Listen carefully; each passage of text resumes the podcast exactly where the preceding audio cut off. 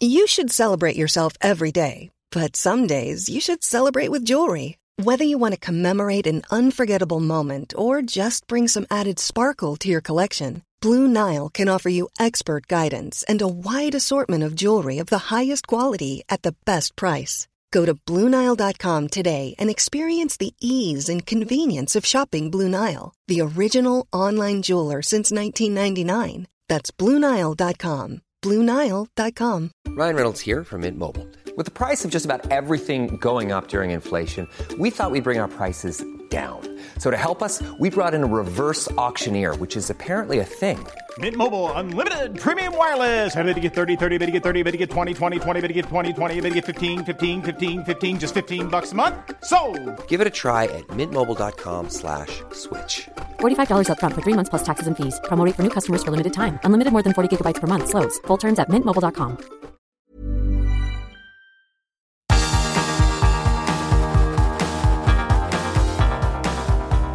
Universo Premier, tu podcast de la Premier League. Hola, ¿qué tal? Bienvenidos a Universo Premier. Es un placer estar con todos ustedes. Hoy tenemos un programa especial en el que haremos una especie de, mezcla entre el Universo Premier Masterclass, porque vamos a hablar del Chelsea 1, Manchester City 3. Para mí, el mejor partido del Manchester City en Premier League en lo que llevamos de temporada. Y a la vez vamos a hacer un repaso a lo que ha venido pasando en Inglaterra en estas fechas navideñas, porque como bien saben ustedes, desde el 26 de diciembre ha habido fútbol prácticamente de manera ininterrumpida, con la excepción que recordar del día 31 de diciembre, no hubo ningún partido ese día, pero por lo demás hemos tenido fútbol, mucho fútbol y todavía para que concluya esta jornada 17 que ya ha empezado, queda todavía un encuentro, el que jugará el próximo lunes el Southampton contra el Liverpool. Pero bueno, la jornada 17 ya se ha jugado prácticamente en su totalidad y tiene los siguientes resultados. El viernes el Manchester United le ganó 2 a 1 al Aston Villa, el Everton perdió 0-1 contra el West Ham United, el sábado el Tottenham le ganó 3-0 al Leeds United. Vamos a analizar ese partido en profundidad. El Crystal Palace ganó 2-0 al Sheffield United con un golazo de S.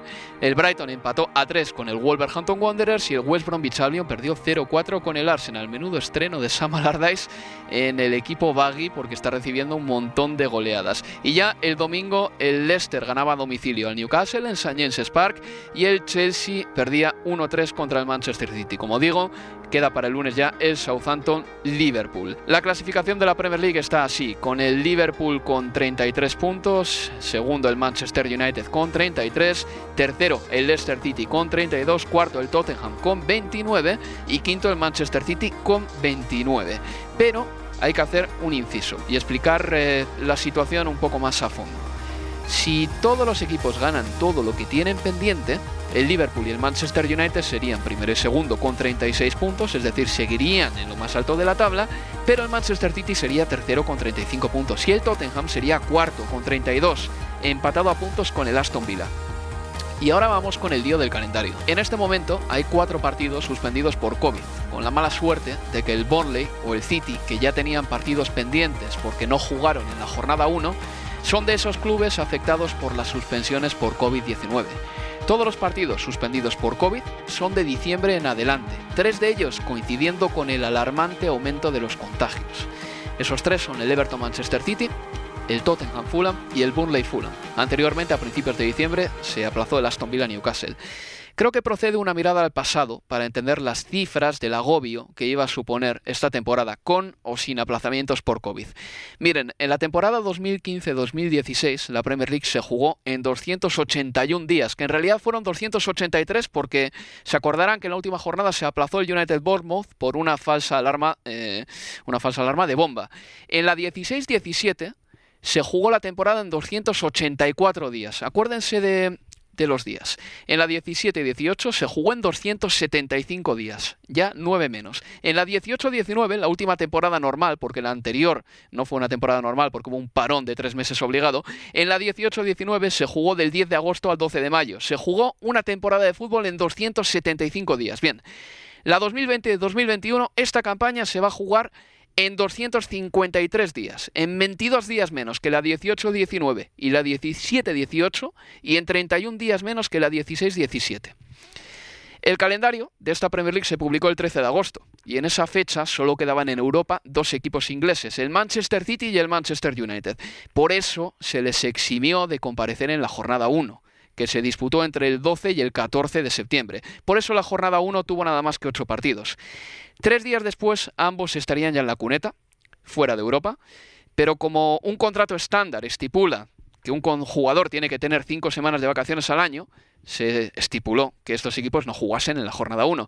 Para mí eso nunca fue una locura, pero lo que se tenía que haber hecho era seguramente reprogramar el Manchester United, Manchester City a la primera jornada para automáticamente suspenderlo y jugar nueve partidos en la primera jornada y no ocho. Ahora tenemos un problema de fechas. La Premier se acaba el 23 de mayo y después ya no hay fechas. La final de la Liga de Campeones es el 29 de mayo. La Eurocopa empieza el 11 de junio. Y como estoy radicalmente en contra de declarar desierto un torneo que ya ha arrancado, la Premier, la Champions, la Carabao Cup, eso además no va a pasar, estoy bastante a favor de que esta campaña se revise lo de jugar la FA Cup. Bueno, esto es lo que yo opino, pero tengo a mi lado Leo Bachanian, que siempre tiene una opinión muy bien reflexionada sobre este tema y que ardo en deseos de saber lo que opinas de esto, Leo. ¿Qué tal? Muy buenas, Ahora, A ver, voy a empezar por el comunicado de la Premier de hace cuatro días, del 30 de diciembre en el que la Premier eh, dice que no tiene planes para frenar la competencia ni lo ha discutido. Es decir, la Premier ni siquiera considera o consideraba hasta el 30 de diciembre que es un aspecto a discutir. Ahora bien, mientras estamos grabando este universo Premier, se conocen las cifras de los contagiados de hoy en Inglaterra. No hablo de, la Premier, hablo de Inglaterra en general.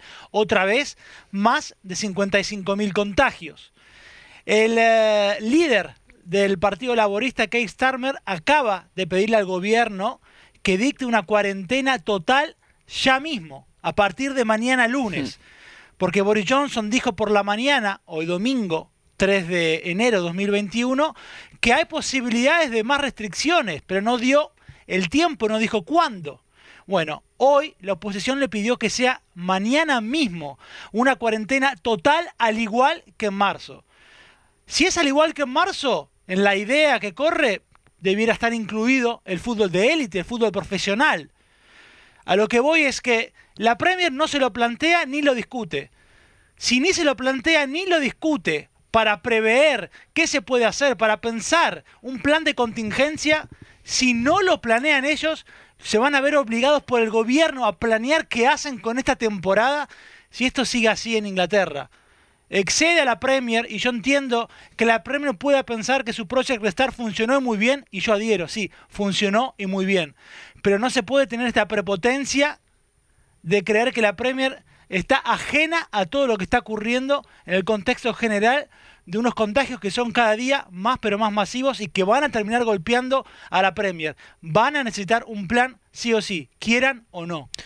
Estoy muy de acuerdo con eso, Leo. Eh, a la vuelta de la primera pausa vamos a seguir hablando de todo esto porque es muy interesante y también quiero saber cuál es tu opinión sobre lo que se debería hacer ahora eh, sobre qué proyectas, eh, aunque ya sé que en estos días eh, tratar de prever algo es hacer castillos de naipes en el aire, y sobre todo qué opinas sobre la disputa del FA Cup o no, porque yo ya he dado mi opinión sobre esto. Creo que cuando invitas equipos como el Marin de octava división de la National League, o cuando invitas al Chorley de la National League que va a jugar contra el Derby County, pues al final estás trayéndote a la FA Cup equipos que quizá en la primera ronda o en la tercera ronda en este caso te pueden dar negativo en todos los testes, pero que luego no viven los jugadores de ese equipo en una burbuja similar a lo de los equipos de la Premier League y es más probable que haya suspensiones más adelante, porque es que además en FA Cup no van a jugar en la tercera ronda 20 equipos como juegan en la Premier, sino 64. Pero vamos a hablar de esto a la vuelta de la pausa.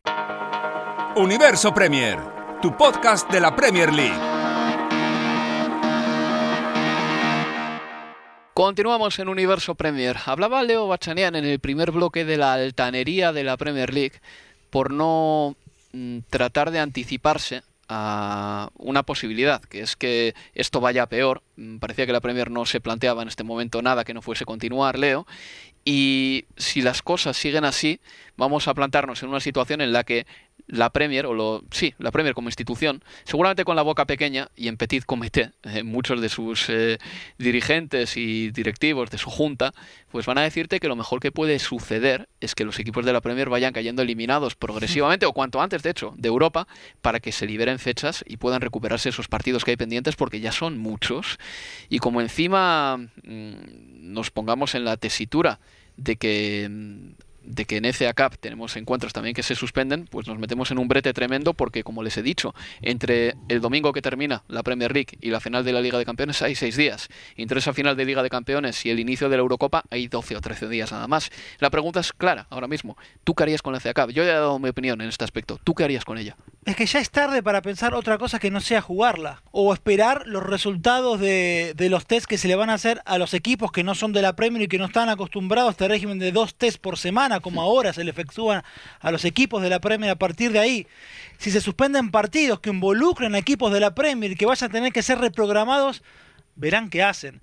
Pero lo que yo veo muy complicado, más allá de la cuestión de las fechas que bien vos lo marcaste, es prácticamente imposible, es que todos han cedido algo. Y los únicos que no han cedido han sido la Premier. La Copa de la Liga te cedió que las semifinales son a partido único. Por eso el miércoles juegan en Old Trafford, Manchester United, Manchester City a partido único. El que gana pasa a la final. Hay empate, se define por penales. La FA Cup te cedió que no van a haber replays en esta temporada de la FA Cup. La Premier no se dio nada, el calendario es el mismo, son 38 jornadas. Y no solo que no se dio al comienzo de la planificación, sino que hasta hace cuatro días, cuando seguíamos teniendo los mismos contagios que hoy, por encima de los 50.000 contagios, te decían que no había motivos para discutir ni pensar otro tipo de planes. Con lo cual, yo con la FA Cup digo, lo que queda es jugarla, se va a empezar a jugar el viernes, o esperar a ver qué arrojan los tests. Hoy lo único que uno le cabe pensar se va a jugar, salvo que los tests vengan con positivos que eviten o que impidan equipos que enfrenten a equipos de la Premier participar, bueno, ahí habrá que ver qué, qué, ocurre. Pero hoy yo creo que ya es tarde. No sería de extrañar de todas maneras que eso pasase, ¿eh? que se empezasen a hacer teses masivos a equipos de la National League y que empezasen a dar positivos por todos los sitios, porque es que en Inglaterra estamos teniendo cincuenta y pico mil casos al día Sí. registrados. Sí. Que luego tenemos un montón de asintomáticos que igual ni se hacen el test. Va a ser complicado, Leo. Absolutamente. En fin, vamos a avanzar si te parece, porque Dale. acabamos de vivir un partido precioso en Stamford. Bridge, el Chelsea-Manchester City. Para mí, este es el partido que mete al Manchester City de nuevo en la pelea por el título de liga. Decía anteriormente que el City sí gana todo lo que tiene pendiente y el Liverpool y el United hacen lo propio. El City queda un punto nada más de la cabeza y además, hoy en la primera parte han recuperado algo que había perdido en casi toda la temporada. Es el tempo, y lo ha dicho Pep Guardiola en la entrevista post partido. Hemos recuperado el tempo y era lo que queríamos. Sí, absolutamente. Y, y en esa entrevista, en un pasaje también dice algo que me, que me causó gracia, pero que no deja de tener razón. Pep le dice, bueno, hoy es la primera vez que dicen que somos candidatos, ¿no? Cuando le plantean, bueno, si con actuaciones como la de hoy, da para pensar al Chelsea peleándole, disputándole la premia al Liverpool y por qué no al Manchester United, que está allí eh, bien arriba, junto con el Leicester, el Tottenham y lo que vos repasabas anteriormente. Pero sin duda que a partir del juego que demostró el conjunto de, Guardiola es un volver a creer, eh, de no ser por el gol, eh, de- del descuento de Hudson Odoi para maquillar el resultado ya casi en el 92, hubiéramos estado hablando no solo de una actuación en ataque casi que perfecta, pudo haber sido más amplia la goleada, y por eso digo casi que perfecta, porque faltó algo de, de eficacia por la cantidad de opciones que tuvieron para seguir aumentando el marcador, pero de no ser por el gol de Hudson Odoi, además hubiéramos marcado la estadística de otra base invicta, que hubiera sido la sexta en los últimos siete partidos para el conjunto de, de Guardiola. Hoy, sin Ederson en el arco, con eh, Zach eh, Stephen, pero con unos primeros 10 minutos, el único pasaje del encuentro, que también lo marcaba Lampard luego en, en, eh, después de finalizado el encuentro, fue el único pasaje del partido en el que alguien puede decir, o que podemos decir, que se jugó en terreno de- del City empujado por el, por el Chelsea de, de Lampard, después fue todo absolutamente del Manchester City. Hay puntos eh, individuales altísimos. Para mí, el que más, yo me quedo con la figura de partido, hago foco en Ilkay eh, Gundogan, autor del primer tanto de partido en el 18 con un gol precioso, con ese giro de hombre de área, con ese giro de, de 9 para definir eh, junto al puesto izquierdo de, de Eduard eh, Mendy. Para mí el punto más alto te decía Gundogan, pero después Kevin De Bruyne muy bien, Rodri, vos lo resaltaste varias veces en la transmisión, otro de gran partido, los centrales tanto Stones como Rubén Díaz, sólidos. Cancelo eh, mostrando por momentos su versatilidad, apareciendo en la mitad de la cancha y dándole una asistencia, un pase gol a De Bruyne con el partido 0 a 0 que define mal el belga. Eh, Sinchenko participando de los dos primeros tantos por su andarivel, el andarivel eh, izquierdo quizás el que menos ha participado, que apareció eh, Sterling, el punto más bajo, porque Bernardo eh, decíamos o destacábamos, ¿no? Ese futbolista algo más silencioso, pero para que Gundogan llegue a posición de ataque con este Kevin de Grun de falso 9, el que tiene que cubrir ese espacio vacío es Bernardo y lo hizo y muy bien. Y después Phil Foden, Álvaro, que la rompió toda también y elogiado por Guardiola. Ha, ha, recibido los elogios de Pep Guardiola al término del partido, claro que sí. Eh, recuerdo que los goles del encuentro los han marcado Gundogan en el 18, Foden en el 20, Kevin De Bruyne en el 35 y ya en el 92 de encuentro Hudson Odoi hacía el 1-3 definitivo. El Chelsea contra el Big Six, los seis grandes, siempre tengo que decir quiénes son, Arsenal, Tottenham, Chelsea, pero no para el Chelsea, los dos de Manchester y el Liverpool. El Chelsea contra el Big Six esta temporada ha conseguido dos puntos de 15 y ha marcado solo un gol un gol de Tammy Abraham en un partido que perdió además el Chelsea por 3 a 1 contra el Arsenal. Sí, absolutamente. Eh, apenas eh, esos empates magros con el Manchester United en Old Trafford y contra el Tottenham en, su casa, eh, en Stamford Bridge. Por eso cuando uno repasa esos 26 puntos que tiene el Chelsea eh, en la tabla de posiciones. De 51. De 51. Leo, me decías antes que estos son registros de Villas Boas. Absolutamente. A Villas Boas le destituyeron, ¿eh? Le destituyeron, pero es que al Chelsea, perdona que interrumpa, pero al Lampard no le destituyen un poco por lo que tú me has dicho durante la retransmisión, de que hay un punto eh, de bueno, de, deuda con Frank Lampard porque fue un jugador importantísimo del Chelsea, el máximo goleador de la historia del club por delante de Bobby Tamblyn, todo lo que queramos. Y luego también hay otra cosa, que en comparación con sus rivales, el Chelsea no está tan descolgado de la pelea por entrar en Liga de Campeones, incluso tampoco está descartado para pelear por el título de liga, ¿de acuerdo? Pero yo recuerdo que en la 2017-18 a José Mourinho se le criticaba muchísimo como entrenador del Manchester United porque estaba a 20 puntos del City, pero el United esa temporada hizo 81 puntos. es que muchas veces lo que cuentas es cómo estás en relación a tus rivales. No como está realmente. Y este año Chelsea está muy mal, pero en relación a sus rivales es asequible todavía a la cuarta plaza. Sí, y yo creo que, a ver, sigue jugándole a favor a Lampard y más allá de su historia enorme como futbolista de, del Chelsea, es verdad que él asume en agosto de 2019 con un plantel que no podía realizar eh, transacciones, que no podía traer futbolistas por la sanción que traía aparejada el Chelsea de parte de, de la FIFA y que recién en este último verano lo pudo hacer. Entonces afrontó esa primera temporada como entrenador del Chelsea con lo que tenía, dándole la posibilidad a muchísimos chicos, chicos de la cantera, en su mayoría futbolistas eh, ingleses, con lo cual ese cuarto puesto que logró, o tercer puesto, porque estuvo por encima del United, que logró la pasada temporada, aún teniendo menos puntos que Sarri, y pensando en lo vilipendiado que fue Mauricio Sarri, hmm. aún habiendo, una, habiendo hecho una mejor campaña de Lampard. El banker. Exacto, como le decían el banquero a, de, a Sarri aún en, eh, teniendo en cuenta eso, como el contexto era de un equipo que no había podido reforzarse, impedido por la FIFA para reforzarse, más, la, más las oportunidades para chicos de la cantera, más que es Lampard, el crédito estaba abierto. Ahora, llega este verano, 200 millones de libras para reforzar el plantel y ese crédito viene aparejado también con una presión, que es entendible, le guste o no le guste a Lampard. Ahora bien, en este contexto también de un Chelsea que hoy fue superado tácticamente enormemente por el conjunto de, de Guardiola, fue superado en todas las líneas, no fue una cuestión de actitud como marcó el entrenador sobre sus futbolistas en, eh, hace dos jornadas en la derrota en el Emirates. Sí le digo, le digo a favor de, a Lampard de que él no solo lo dice hoy después de una derrota de este estilo, que también lo dijo después del partido, de que para él la cuestión de que el Chelsea pueda pelear la Premier es una cuestión nuestra, de los periodistas y de los hinchas, que él, que los tiene todos los días, no ve eso, pero ni por asomo.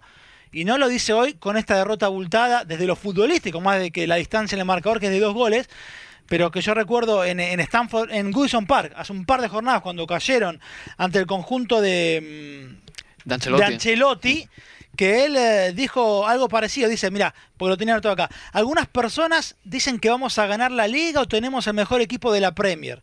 Cuando se habla de las mejores plantillas hay que fijarse en los equipos que lo han ganado en los últimos 2, 3 o 4 años. Sus plantillas están llenas de delanteros y extremos que marcan 30 o 40 goles por temporada centrocampistas que han ganado múltiples títulos de liga por todas partes. Tenemos algunos, pero tenemos jugadores jóvenes y como plantilla no estamos ahí para pelear.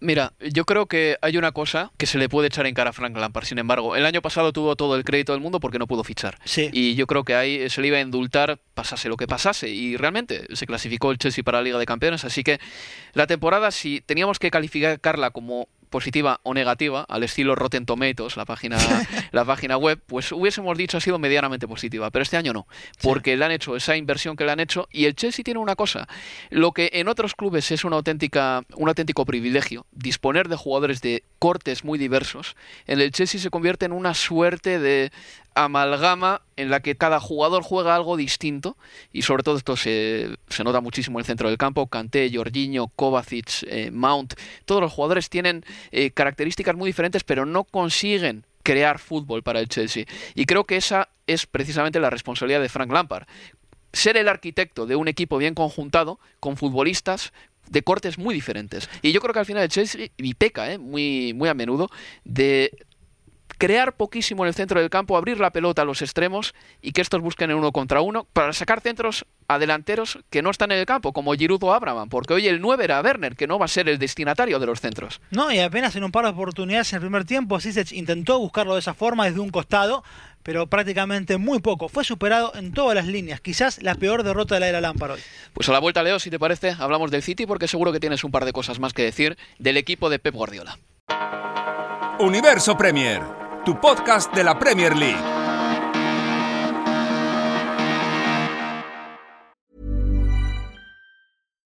Life is full of what ifs. Some awesome, like what if AI could fold your laundry? And some, well, less awesome, like what if you have unexpected medical costs? United Healthcare can help get you covered with Health Protector Guard fixed indemnity insurance plans. They supplement your primary plan to help you manage out of pocket costs. No deductibles, no enrollment periods, and especially no more what ifs. Visit uh1.com to find the Health Protector Guard plan for you. Hey, I'm Ryan Reynolds. Recently, I asked Mint Mobile's legal team if big wireless companies are allowed to raise prices due to inflation. They said yes. And then when I asked if raising prices technically violates those onerous two year contracts, they said, What the f are you talking about, you insane Hollywood ass? F- So to recap, we're cutting the price of Mint Unlimited from $30 a month to just $15 a month. Give it a try at mintmobile.com slash switch. $45 upfront for three months plus taxes and fees. Promo rate for new customers for limited time. Unlimited more than 40 gigabytes per month. Slows. Full terms at mintmobile.com. Since 2013, Bombas has donated over 100 million socks, underwear, and t-shirts to those facing homelessness. If we counted those on air, this ad would last over 1,157 days. But if we counted the time it takes to make a donation possible, it would take just a few clicks. Because every time you make a purchase, Bombas donates an item to someone who needs it. Go to bombas.com slash ACAST and use code ACAST for 20% off your first purchase. That's bombas.com slash ACAST, code ACAST.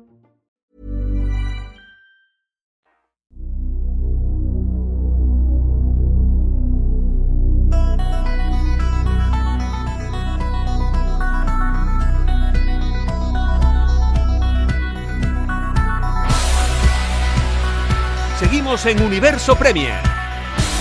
El gran partido de la jornada ha sido ese Chelsea 1, Manchester City 3. Ha habido también otros buenos, ¿eh? como el Tottenham Leeds, por ejemplo, eh, de que hablaremos largo y tendido después, o la victoria del Arsenal por 0 goles a 4 en el estadio de Houghton. Pero todavía tenemos alguna cosa más que decir del Manchester City, porque esta temporada había, digamos que aprobado eh, con nota además, eh, casi con sobresaliente, la asignatura defensiva. El equipo recibía muchos menos goles, ya ha dejado de hecho la portería cero en 13 ocasiones esta temporada, pero le faltaba marcar. Yo ya he notado tres goles y ha ganado a uno de los equipos grandes de la Premier. Le había ganado al Arsenal nada más esta temporada. Bien, hoy ha conseguido una victoria ante el Chelsea en Stamford Bridge. Además, el Chelsea es un equipo que a Pep Guardiola se le da históricamente un poco peor que el resto de clubes y ganar aquí en Stamford Bridge siempre es sinónimo de cosas buenas para el Manchester City. Una de las victorias del Manchester City aquí contra el Chelsea de Antonio Conte fue precisamente pues uno de esos resultados clave y fetén para que el City terminase ganando la temporada 2017-2018.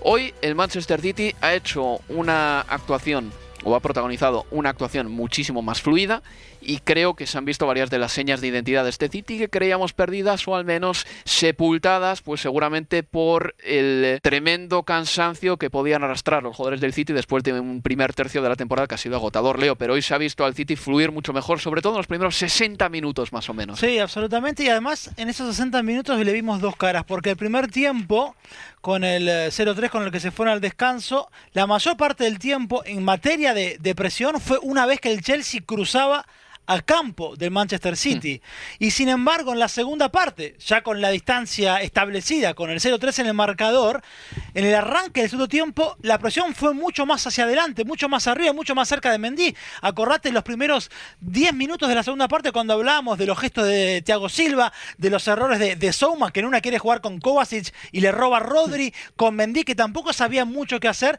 porque era un un City que intentaba presionar más adelante, aún ya con la distancia en el marcador establecía en el primer tiempo. Porque en ese primer tiempo vimos a este City que está, a diferencia de otras temporadas, y también por el cansancio, por el calendario, por el poco tiempo de trabajo, cómodo en esta cuestión de presionar un poquito más atrás, de permitirle al rival más pases antes de hacer una acción defensiva. Tengo datos, Leo, que corroboran esto que dices. El, mira, en eh, Premier League esta temporada se presiona un 22,7% menos que en la pasada campaña. 22,7% menos. Y el Manchester City va en línea, va de la mano de todo esto. El City presiona un 21,8% menos que la pasada temporada, o el número de presiones es un 21,8% menor que el de la pasada temporada, para que nos entendamos. Todos estos datos son previos al Chelsea-Manchester City, pero te explica claramente que el equipo de Pep Guardiola también sabe ponerse en, como se dice ahora, desde que eh, la semántica de José Mourinho se ha impuesto en el fútbol, en ese bloque medio, medio alto, pero ya no presiona tan arriba. Incluso el Liverpool presiona menos. Es por el cansancio también, pero está muy bien que equipos grandes de la Premier League hayan eh, tenido la cintura suficiente para adaptar su manera de jugar a estos tiempos en los que se juega cada tres días. El City es más, es que va a jugar cada tres días como decíamos en el primer bloque del programa, hasta el 23 de mayo seguramente, porque ya no le quedan fechas y tiene que recuperar dos partidos, ¿no? Entonces yo creo que esto que dices es muy interesante. El City no presiona tan arriba, pero por ejemplo sí que hemos visto que consecuencia de presionar un poquito más abajo, ha tenido más contras. Sí, y ha tenido hmm. o tiene más equilibrio. Es un equipo al que ahora le corren mucho menos que antes. Hmm. Y por eso también me parece que a partir de este cambio es que hay algunos nombres propios que comienzan a, tomar el nivel que le creíamos, como por ejemplo John Stones, pero mm. porque también yo creo que se ve sentir el más cómodo, más allá de que ha mejorado seguramente en la toma de decisiones para no cometer errores sonsos en la salida, errores que tienen que ver más con las decisiones propias y el sentido común del futbolista que con la indicación de un entrenador. Hmm. Pero para mí hay un momento que demuestra cómo ha cambiado este City en materia de presión en el primer tiempo, que no llega a marcarlo en la, transmisión. Pierde una pelota Sterling sobre el costado eh, derecho del ataque del City con recupera Ben Chilwell. Hay espacio para salir rápido. Chilwell sale con un pase largo para Werner. En otra ocasión, con Sterling adelantado, donde pierde la pelota y el rival recupera y va, sale con un pelotazo largo al delantero de punta, Imagínate que era Chile jugando para Leicester, sale buscando la Bardi. En esa ocasión, o en otro City, en ese City que presionaba más arriba, seguramente el defensor que estaba con Bardi hubiera estado mucho más cerca de la mitad de la cancha. Stones estaba mucho más cerca de su barco. más allá de que después Werner controló, se fue para un costado, si hubiera querido ir hacia adelante, los metros para correr hacia atrás de Stones eran mucho menores, eran mucho menos que hace una temporada atrás. Y eso lo beneficia a Stones y a cualquier otro defensor, que se siente cómodo seguramente teniendo que recorrer menos metros cuando gira la cabeza. Eso es, y bueno, creo que al Liverpool está pasando algo similar también esta temporada y también, eh, cambiando de tema, porque el Liverpool sin Virgil van Dijk no tiene la valentía para irse a 65 o 70 Claro. metros de Allison, como sucedía la temporada pasada, sobre todo al principio, una característica táctica que dejaba fotografías impresionantes. Un latifundio a la espalda de los centrales que parecía el fútbol más moderno que se podía jugar. Yo no he visto nada semejante a lo del Liverpool el año pasado, lanzando la línea defensiva tan arriba. Y este año, como tú bien dices, Leo, el Manchester City está poniéndolo un poquito más atrás y hoy en el partido contra el Chelsea le ha funcionado. También creo que la movilidad de los hombres del City ha sacado de quicio al Chelsea y de ahí lo de baño táctico que hemos dicho durante la retransmisión, con hombres como Gundogan, por ejemplo, o Bernardo Silva apareciendo en algunas posiciones o, o demasiado solos, pero no era casualidad que estuviesen tan solos, sino que había un sistema de ayudas y de auxilio para que un jugador se llevase a otro, se llevasen las marcas, que al final propiciaba que los hombres del City recibiesen la pelota solos en posiciones propicias para lanzar la contra. Sí, absolutamente. La, la movilidad en este primer tiempo fue, fue asombrosa, fue digna de- del elogio del conjunto de Guardiola. Yo hacía mucho tiempo que no veía una actuación como la de esos eh, eh, 35 minutos finales del primer tiempo, sacando Sí. esos primeros 10, después que fue todo del City con una actuación realmente muy, pero muy buena, puntos altos individuales, pero además una coreografía eh, colectiva con movimientos al espacio eh, que el Chelsea nunca le encontró respuesta. Bueno, pues continuamos, Leo, porque también ha habido partidos interesantes en esta jornada. Mira, por ejemplo, el Manchester United le ganó 2 a 1 al Aston Villa. Y el equipo de Solskjaer con un penalti bastante justito sobre Paul Pogba, pero al final terminó ganando. Marcaba Marcial para el United el primero de los goles. Bertrand Traoré empataba en el 58. Bruno Fernández hacía el 2 a 1 de penalti para poner a los Diablos Rojos ahí arriba. Mm, La pregunta es esta. En Manchester United llevamos dos años diciendo que su gran secreto ha sido que nunca ha estado demasiado bien ni demasiado mal. Y la continuidad de Solskjaer radica precisamente en eso, que siempre te da la sensación, es un ensueño, Sí. de que en algún momento va a mejorar mucho hasta el punto de poder pelear la liga. Bien, ha llegado a ese punto. ¿Es ahora cuando el United se la pega de nuevo y dentro de un mes estamos hablando de qué mal entrenado está el United, sí o no? Es que es la historia de, de estos dos años con, con Ole Gunnar eh, Solskjaer. Es que ese es un equipo que parece desarrollar o encontrar una identidad en una serie de partidos para perderla inmediatamente. Y, y no solo perderla, sino que no saber cómo volver a encontrarla. Y uno ya no se acuerda si es que tuvo antes una identidad o no. Es Norman Bates. Eh, algo el, así. el- el de psicosis. No, no, es, que, es que por eso, por eso a mí me, me parece hasta raro, pero aún con la posibilidad de, de quedar puntero solo, si gana su partido pendiente y el Liverpool no saca los tres puntos mañana ante el Southampton, aún con esa posibilidad de United puntero, yo todavía no tengo claro qué es el United. ¿no? Y cuando un equipo lo ves así arriba, debes yo creo que la idea de que de a qué juega o su filosofía hay algunos puntos claros sí le gusta correr muy bien porque tiene futbolistas para eso como Greenwood como Rashford como Marcial este porque tiene un gran pasador como es Bruno Fernández. Claro que hay características que uno ya le asocia a este United pero el problema es que esas características por momentos resaltan o, tie- o cobran el grado de identidad durante, durante un periodo para después borrarse por completo y no saber realmente si es que eran parte de ese equipo o no. Este, pero es sin duda el mejor momento hoy quizás de los dos últimos años de o al mando de, de Ole Gunnar eh, Solskjaer. De todas maneras, dependiendo de lo que pase en las semifinales contra el Manchester Sí. City, igual estamos diciendo algo distinto dentro de dentro de poquito, si es que el City le mete un baño, ¿eh? que, que el City de hoy, estando así, te puede meter un baño también. Pero es que por eso es que, a ver, el, el United es un equipo que puede ser obstinado y robusto en defensa. Hmm. Y puede ser un equipo que en defensa le deja correr a Dembaba 50 metros con la pelota y ese gol te deja fuera de la Champions. O sea, es eso también el United, con lo cual es para mí todavía casi que no, no, no sé si es impredecible, pero es difícil de, de catalogar, ¿no? de ponerlo en una, en una categoría. Y como los periodistas leo, yo siempre digo que los periodistas deportivos no estamos obligados a acertar ni a prever lo que va a pasar, sino a contar lo que ha pasado. Nos tenemos que ceñir a eso con el Manchester United, nada más que contar lo que sucede, porque eh, es tan, tan pronto, juega muy bien el Manchester United con una versión aguerrida de sí mismo, como se convierte en un equipo excelente al contragolpe, como pasó entre junio y julio de la temporada pasada, acuérdate con Greenwood, con Rashford, con Bruno Fernández y Marcial, Sí. haciendo lo que querían, como de repente tenemos al United que jugó contra el Leipzig, que de repente el Leipzig le metió tres goles en, eh, sí, en el partido en Alemania, ¿no? Sí. Eh, para terminar, bueno, eliminándolo de la Liga de Campeones. Entonces es muy difícil prever qué va a pasar con ellos.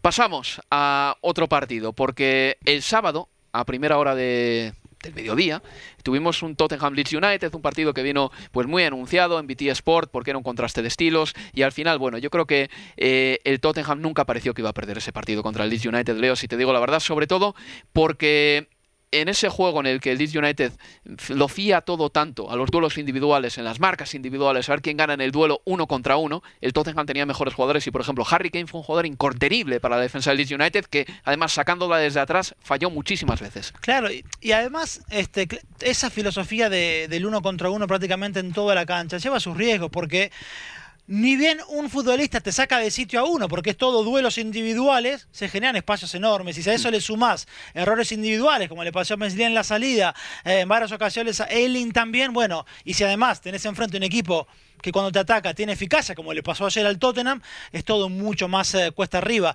Pero son 30 goles a favor y 33 en contra lo que lleva el lead de Bielsa. Es eh, un equipo también que ingresa en esa dinámica y puede ser peligrosa, pero bueno, sabemos eh, lo que es Bielsa, sabemos lo que es este lead. No sé si estarás conmigo, Leo, pero igual en el caso del Leeds United casi es mejor mirar los puntos que tiene. que tiene 23 y está... No, y está bien y está cómodo. no, no, no. En fin, una pausa y vamos ya con el último bloque del programa porque tenemos todavía que hablar del Arsenal y de alguna cosita que ha pasado en Inglaterra que tiene su interés. Universo Premier, tu podcast de la Premier League. West Bromwich Albion 0, Arsenal 4. Tenemos que hablar de ese partido aquí en Universo Premier, hoy con Leo Bachanian, quien está aquí a mi lado, y quien les habla, Álvaro Romeo. Y tenemos siete minutos para hablar de este encuentro y como les decía anteriormente, antes de la pausa, de algún tema más relacionado con la sociedad, si quieren, pero que también reviste bastante importancia. El Arsenal ganó 0-4, como digo, con goles de Kieran Terney, Bukayo Saka y dos de Alexander Lacazette. Una buena actuación de los Gunners que en esta Navidad, digamos que han recuperado el color en las mejillas. Hay futbolistas que están también mejorando progresivamente, como la cassette, que para mí era un sacrilegio no ponerle de titular, y un Bukayo Saka que ahora mismo está jugando a un nivel altísimo. Y luego si lo sumas todo a Kieran Terney, quien por la banda izquierda se ha convertido en el jugador que era en el Celtic, pues poco a poco en el Arsenal vemos cosas buenas. Hace tres semanas hablábamos del Arsenal como un equipo que estaba cerca del descenso. Sí, y cómo esta Premier te permite, si enhebras tres resultados consecutivos positivos, mm. eh, pasar a estar hablando de un equipo comprometido que puede estar pensando en la lucha por el descenso a un equipo que ahora puede mirar ya así más los puestos de Europa como es el conjunto de, de Arteta. Bucayo saca seguramente el punto más alto de, la victoria de, ayer. Golazo el de Tierney en otra muy buena actuación de, este lateral izquierdo o carrilero por, por izquierda según el sistema que quiere utilizar Arteta que va a ser, eh, va para líder además este chico ¿eh? eh en el Arsenal. Lo de Emily Smith Rowe también, muy bueno, ha mejorado el equipo. Lo marcabas tú, Leo, contra el Chelsea. El Arsenal necesitaba un 10. Y bueno, Mesut Özil, de hecho, lo dijo en sus redes sociales también. Este es el 10. O, estaba claro que el Arsenal necesitaba un 10. No sé si también dándose un poco de prestigio a sí mismo. Bueno, es que es increíble porque, claro, hasta, hasta hace tres partidos, hmm. la duda, bueno, Orteta va a incluir en enero en la lista de la Premier, va a ser el cambio para incluir Osil cuando hablamos de este Arsenal eh, cadencioso de pase lateral, sin pase vertical, este, que no pone a sus delanteros con un pase dentro del área rival, bueno, aparece Smith Rowe y nos olvidamos de Osil. Pero es que era el futbolista que palzaba, era el enlace que faltaba, era la conexión entre ese mediocampo y los delanteros que no existía, que no estaba ahí, ese pase vertical que no veíamos. Bueno, este chico se lo dio de medias bajas, te hace acordar además físicamente mucho a Jack Grealish, aunque juegan eh, diferente, pero, pero ha sido una muy buena aparición en Premier porque ya venía demostrando buenas cosas en Europa League y por eso es que después se gana la confianza de, de Arteta. Pero bueno, son los jóvenes los que están tirando el carro. Tierney, Smith Rowe, Saka, Martinelli, que ya fue suplente. El gol de Saka fue precioso. Me recordó al mejor Arsenal, el Arsenal que tenía jugadores muy buenos en el centro del campo con calidad para hacer paredes eh, vertiginosas. En ese tanto que marca Bukayo Saka, el que acelera la jugada es Smith Rowe precisamente. Quiero decir, porque yo al Arsenal llevo tiempo pidiéndole, sobre todo que juegue mejor a fútbol y para jugar bien a fútbol necesitas a centrocampistas, sobre todo si quieres jugar a tocar. Ceballos estuvo de maravilla en el partido contra el West Bromwich Albion y es verdad que Smith Rowe y Bukayo Saka también juegan a lo mismo y se nota que por ahí puede empezar a crecer una sociedad, pero con el Arsenal uno, nunca sabe tampoco. Sí, y además eh, uno de los futbolistas que nombraste junto con Granit Chaka también, digo, porque me refiero a Ceballos, pero Granit Chaka mm. también de buen nivel en los últimos partidos. El problema también así es la, la regularidad. Bueno, veremos si con la confianza de los buenos resultados también logran mantener el nivel que le estamos viendo en estos últimos partidos, pero insisto, pasamos de hace 10 días atrás a hablar de un Arsenal que podía tener Arteta pendiendo de un hilo a un Arsenal que está ahora más cómodo. Dos temas nada más y nos vamos. Bueno, en primer lugar, eh, Edinson Cavani ha sido sancionado con tres partidos y ha recibido una multa de 100.000 libras, que son unos 110.000 euros aproximadamente, tras admitir esos cargos eh, de los que se le acusaban por romper eh, reglas de la FA, a. Raíz de un comentario que puso en su cuenta de Instagram, eh, que la FA considera insultante, abusivo, inadecuado y contrario a las reglas de la FA, la regla en concreto 3.1. Edinson Cavani lo que estaba diciendo era gracias Negrito a un amigo que le había felicitado eh, por su Instagram nada más tras marcar un gol. Edinson Cavani se lleva esta sanción. Yo leo no soy de los que se calienta, te juro por Dios que no soy de esos, pero en este caso, en el momento en que Edinson Cavani paga y acata la decisión, queda marcado como racista. Y a eso Edinson Cavani lo tiene que tener muy claro también. ¿eh? Quiero decir que a veces la dignidad va por delante de todas las cosas y yo creo que tendría que pagar con un recibido no conforme, no aceptar en ningún momento que ha sido racista porque en este caso utilizó una palabra que en Uruguay tiene un significado totalmente distinto. Negrito es muy feo en Inglaterra, pero en Uruguay no lo es. Le estaba hablando a, un amigo, yo creo que habla mucho más de la ignorancia cultural y lingüística de la FA que de Cavani. Yo me quedo con lo que marcó en un comunicado para defender a Cavani eh, la Academia Nacional de, Letras de Uruguay. Hmm. Vos sabés que dijo que sería, sería igualmente inadecuado dice la, Academia Nacional de Letras de Uruguay, si en ese país se pretendiera sancionar a los rioplatenses que empleasen el vocablo rey o reina, invocando una pretensión monárquica que Río de la Plata abandonó hace siglos. Este, porque hablan de algo que es claro y que es concreto, que es para, en cualquier idioma, en español, en el inglés, en el que sea, para insultar a alguien tenés que tener la capacidad de, de ofender a esa otra persona. Y en todo caso, el único que podría haber dicho, se podría haber sentido ofendido, es el amigo de Cavani, que no se sintió ofendido porque no, porque fue tratado con cariño, saludado con cariño. Eh, en fin, a mí yo no quedé absolutamente asombrado, no podía creer que realmente insistieran con esta sanción para Cavani en nombre de la corrección política. Es eso. Está claro. Y además hay algo también muy inglés en todo esto, que es a veces eh, tratar de revisar eh, temas que evidentemente son muy muy duros ¿no? para la sociedad, eh, con, solo con su perspectiva, pero sin atender también a la perspectiva de, un uruguayo, por ejemplo, y de alguna manera purgar un poco sus culpas y sus responsabilidades seleccionando al extranjero, que es algo que, no, no, es nada bonito, en fin. Pero bueno, Leo, que esto ha sido todo, no tenemos tiempo para más. Otro día hablaremos de Karen Carne, la, la pandit que tuvo que cerrar su cuenta de Twitter porque el Leeds, enumerando hechos, eso sí, la puso un poco a los pies de los caballos eh, hace un par de semanas cuando Karen Carney dijo que el Leeds seguramente había subido también porque el COVID la había beneficiado, porque pudieron descansar entre marzo y junio. En fin, el abuso online que recibió esa mujer no tiene eh, ningún tipo de perdón. No, absolutamente condenable desde cualquier lugar, punto de vista. Pues así es, Leo, muchas gracias. ¿eh? No nos da tiempo para más, pero feliz año nuevo una vez más. Y nada, a todos nuestros oyentes, pásenlo bien y estén seguros en casa si pueden, ¿vale? Adiós, hasta la próxima. Universo Premier, tu podcast de la Premier League.